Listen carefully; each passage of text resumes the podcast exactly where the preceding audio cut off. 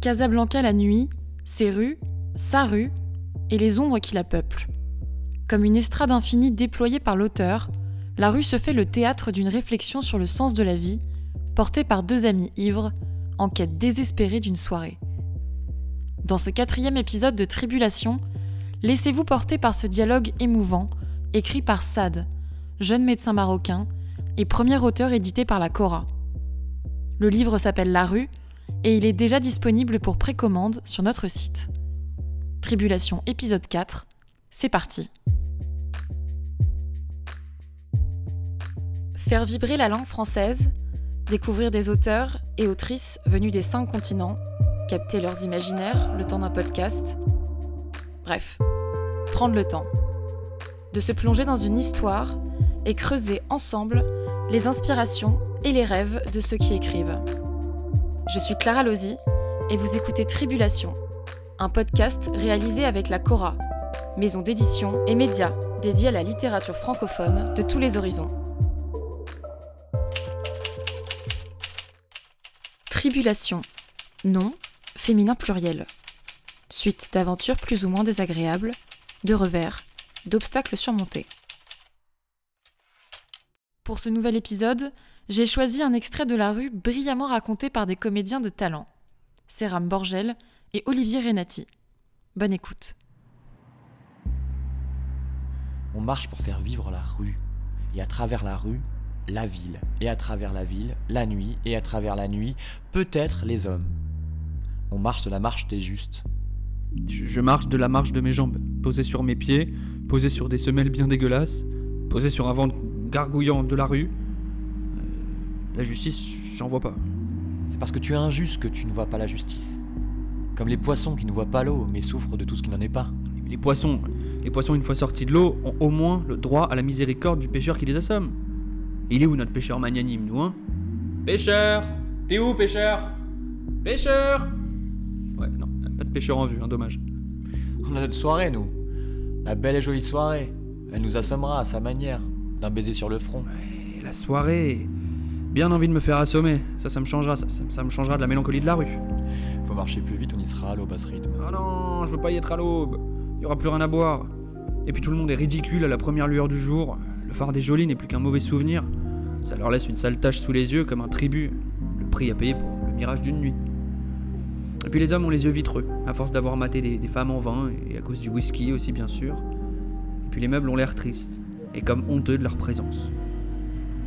Tout sera gris à l'aube. Les murs, les verres, les jolis, même les tulipes. Et je te parle pas de ce que ça déblatère de bon matin. Vas-y que je t'explique le sens de la vie, vas-y que je t'enseigne comment faut mener la tienne, vas-y que je te révèle les secrets de l'univers. Non, non, non, je veux pas y être à l'aube. Quelque chose me dit pourtant qu'elle aura l'élégance d'attendre. Elle attendrait? Elle attendrait quoi? Les justes? Que les justes arrivent? Ça ou autre chose. Oh, Je déteste quand tu parles comme ça. Ça ou autre chose. Ni, ni, ni, ni. Tu fais père de famille. Elle en a rien à foutre de notre gueule, l'aube. Elle fait juste son boulot, hein, elle arrive. Et nous, le nôtre, celui des justes, on marche. C'est à qui marchera le plus vite, le plus loin, le plus longtemps? L'aube ou les justes? Seule la nuit nous le dira, c'est ça? Je pourrais marcher des heures, sans peine, juste un pas devant l'autre, et puis l'autre devant l'un. Une chute perpétuelle en avant dans la rue, avec les immeubles qui défilent, et les croisements, et les feux rouges, et la souffrance, et le vide, et l'ennui. Ce qui était au loin ne l'est plus tout à fait, ça devient proche, et puis c'est derrière. On cligne des yeux, c'est fini. J'ai mal aux jambes. On s'assoit, Hors de question. très bien. Et ta lycéenne alors? Comment tu l'as rencontrée? Comme ça, un jour que je traînais dans le parc, je tournais autour de cet arbre. Elle est venue me demander avec le plus grand sérieux pourquoi je tournais. Elle avait une mine charmante et boudeuse. Un air de fillette, gaillard mais triste. J'ai explosé de rire bien sûr, puis je lui ai dit que je ne savais pas pourquoi et qu'elle comprendrait peut-être si elle tournait elle aussi. Alors on s'est mis à tourner ensemble. Logique. Ça a duré pas mal de temps. Je ne saurais te dire combien. La lumière a baissé brutalement et quelqu'un qui devait sûrement nous prendre pour deux tarés est venu nous dire que le parc fermait. On tournait encore. Elle m'a dit qu'elle avait enfin compris. Après, on est allé boire un verre. Ça te ressemble bien de ça de jouer au con pour euh, épater les filles fragiles. L'aigle noir qui vient déchirer le réel, nourrir les fantasmes. Et elle, elle soupire. Ah, qu'il est beau, mon aigle Le réel n'a jamais eu besoin de moi pour se déchirer. Vrai qu'il se déchire à tout bout de champ, cousin. Tiens. Là maintenant, il vient de se déchirer. Quand ça? Maintenant Je regardais ce palmier qu'on vient de passer. Et pendant que tu me racontais des salades, je me suis rendu compte d'un truc. Duquel Bah, bah, qui- qu'il a, qu'il a pas la même gueule ce palmier si on croit en Dieu ou si on n'y croit pas. à un moment, je me dis très fort, je crois en Dieu. Alors tout de suite, la vieille plante se, se remplit littéralement. Elle a du sens, j'en ai aussi. Ses formes deviennent nettes et les longues feuilles ployantes me parlent. Et je les comprends. Les mots veulent tout dire. Et je suis assuré de moi-même et des choses. Et je suis sûr qu'on va y arriver, hein, cette putain de soirée. Et si on n'y croit pas se vide. Il fait peur. Ses formes se dissolvent dans l'air, qui lui-même se dissout dans. On ne sait trop quoi. Et on, a l'impression que tout ce beau tintouin est sur le point de crever et de révéler le néant qui nous attendait, qui était déjà là derrière. En fait, qu'il suffirait d'un seul faux pas, d'une seule fausse pensée pour que tout s'écroule. J'arrête de penser du coup. Je baisse les yeux et je marche. Regarde ce poteau. Il est comment? Il est rouge. Ouais. Maintenant pense très fort que tu aimes le bleu. J'adore le bleu. T'en penses quoi du poteau maintenant? J'aurais préféré qu'il soit bleu. Hmm. Pense très fort que tu aimes le vert. J'aime, j'aime beaucoup le vert. Et maintenant? Ah, J'aurais préféré qu'il soit vert. Pense très fort que tu aimes le rouge. Le fond de l'air est rouge. Alors? Il est parfait ce poteau. Voilà. Question de goût. Non, non, pas une question de goût du tout. C'est au moment où j'aime le rouge que je rejoins le réel, qui lui aussi est rouge. C'est au moment où je crois en Dieu que je rejoins le réel qui lui aussi est Dieu. Si- S'il est quoi que ce soit d'ailleurs. T'auras changé d'avis en 5 minutes. Il y a moyen, ou pas. Je risque de changer d'avis, puis, puis de rechanger d'avis, et ainsi de suite, ou pas. T'es marrant. J'essaye très fort. C'est bien que tu le remarques. La rue est longue. Elle est longue, cousin. Très longue. Faut bien qu'elle finisse cette rue. Ou pas. T'es marrant.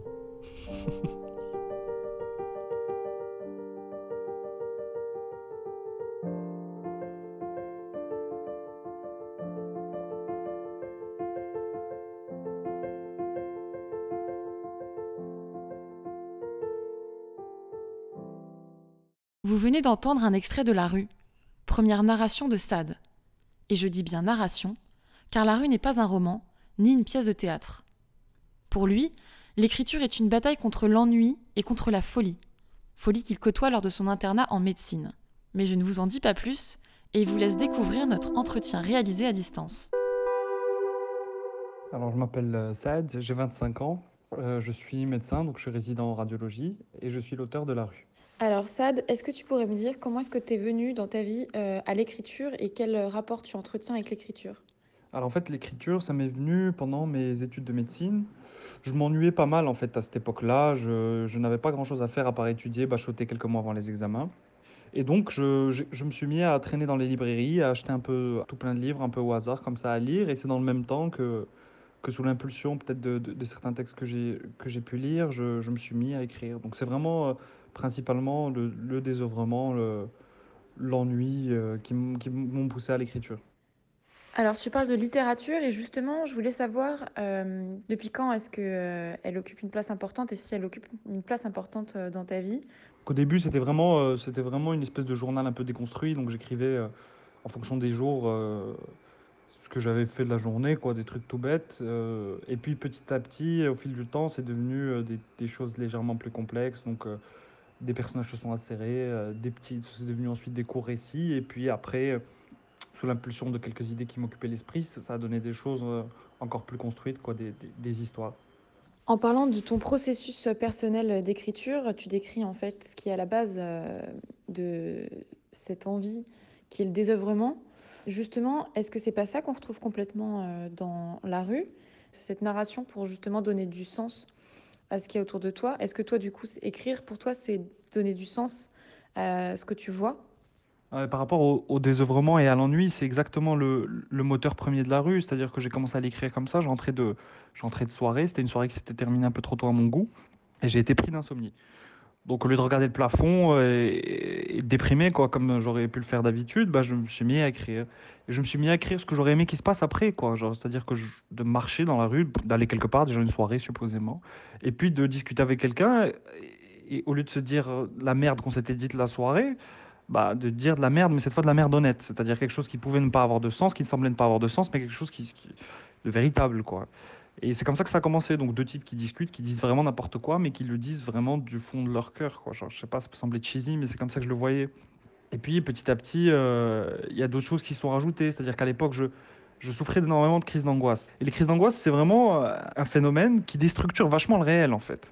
Enfin, les gens qui, qui ont eu, déjà eu des crises d'angoisse le savent bien. C'est c'est des moments où vraiment plus rien n'a de sens. C'est-à-dire on a l'impression que tout est sur le point de se dissoudre, que le temps passe avec une lenteur infinie, qu'à chaque fois on meurt et on, à chaque milliseconde on meurt et on ressuscite. Et donc moi ce que j'ai fait c'est que j'ai tout simplement très bêtement hein, projeté euh, cette crise d'angoisse sur le monde. C'est-à-dire que j'avais plus l'impression, euh, j'avais l'impression qu'il n'y avait pas de sens nulle part. C'est-à-dire que le sens avait disparu ou n'avait jamais existé. Et c'est à ce moment-là que j'ai commencé à élaborer un peu cette idée de narration qui, qui, qui est quelquefois dans le texte et qui est en fait cette espèce de moyen de, de, coudre en fait sur les déchirures du réel, quoi. Par l'histoire, par le, par le langage, par le discours, même si c'est juste ces types qui marchent dans une rue se disent de la merde, bah, c'est de la merde dans laquelle ils croient, et ils, ils y croient tellement que ça devient vrai, quoi, et que ça, que ça répare en quelque sorte un peu les, les petites blessures du réel. Et ce que je me suis dit, en fait, rétrospectivement, c'est qu'il y a quand même quelque chose qui structure le, le réel humain. Et c'est peut-être un peu, un peu gros, mais j'ai l'impression que c'est vraiment le langage. Le langage au sens de la construction d'histoire. C'est c'est l'histoire et la narration qui construit le réel euh, et l'expérience des hommes. Donc c'est- l'idée que je m'en fais, du moins, ou je m'en faisais. Et donc finalement, est-ce que la littérature a pour rôle de réparer le réel, de sauver le réel? Oui, la littérature est faite pour moi, euh, est faite pour construire le réel. Et c'est même pas le sauver, en fait, parce que sinon il n'existe pas. Sans narration, le réel n'existe pas. Donc euh, la littérature construit le réel, elle ne le sauve pas, elle le construit. Alors, comme tu sais, euh, la Cora, donc c'est une maison d'édition et un média qui s'intéresse donc aux plumes euh, francophones. Et j'aimerais avoir ton avis. Toi, euh, jeune médecin qui vit à Casablanca, féru de littérature, qui écrit, qu'est-ce que tu penses aujourd'hui de la littérature au Maroc? En termes de littérature française, qui est, qui est celle qu'il m'arrive de lire, contemporaine, j'en lis peu malheureusement, mais contemporaine marocaine, quand il m'arrive d'en lire, j'ai toujours cette impression un peu, un peu chelou que, que, la, langue de l'auteur est empruntée. J'ai ja- j'ai rarement l'impression que le type écrit euh, comme il aurait écrit s'il pensait ce qu'il écrivait. Je ne sais pas si ça a du sens. J'ai toujours l'impression qu'en fait, il y a un double jeu dans l'acte d'écrire euh, par les, auteurs qui m'arrivent de lire, qui sont peu nombreux. Donc, je ne me pose pas du tout un expert, hein, mais c'est vraiment ma subjectivité propre. Il écrit toujours pour un, pour un public, un certain public. Et ce public, on le sent, hein, c'est le public, c'est le blanc.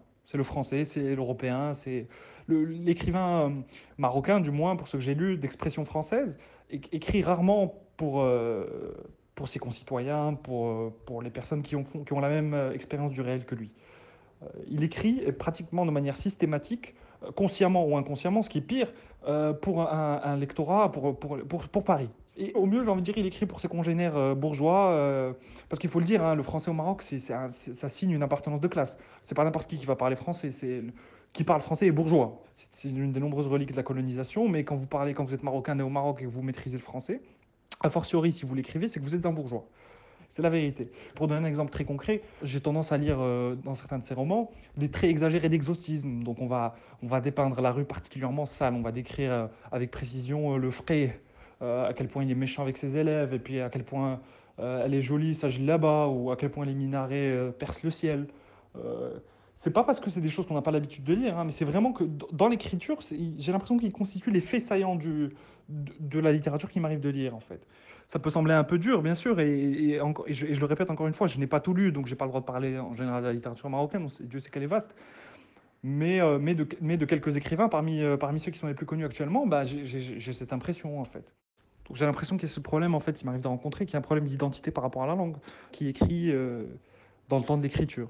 L'explication, je pense, elle est toute simple, elle est d'ordre strictement économique, c'est-à-dire que, que vous écrivez, en fait, de manière, dans, dans le marché, les livres sont plus vendus, euh, les livres français écrits par des Marocains sont plus vendus en France qu'au Maroc, c'est simple. Après, je pense qu'on n'est pas obligé de perdre quand même, euh, de perdre son honnêteté en chemin, je pense que, je pense qu'il y a un entre-deux, quoi. Que la langue, oui, en effet, euh, qui parle la langue de l'autre, euh, porte le poids de la civilisation dont elle, provient. Je pense que c'est Fanon qui disait un truc comme ça.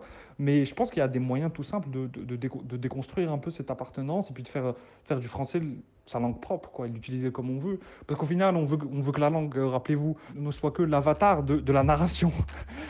Euh, et donc la langue en soi n'a pas beaucoup d'intérêt. C'est ce qu'elle fait, c'est ce que la langue fait qui est important.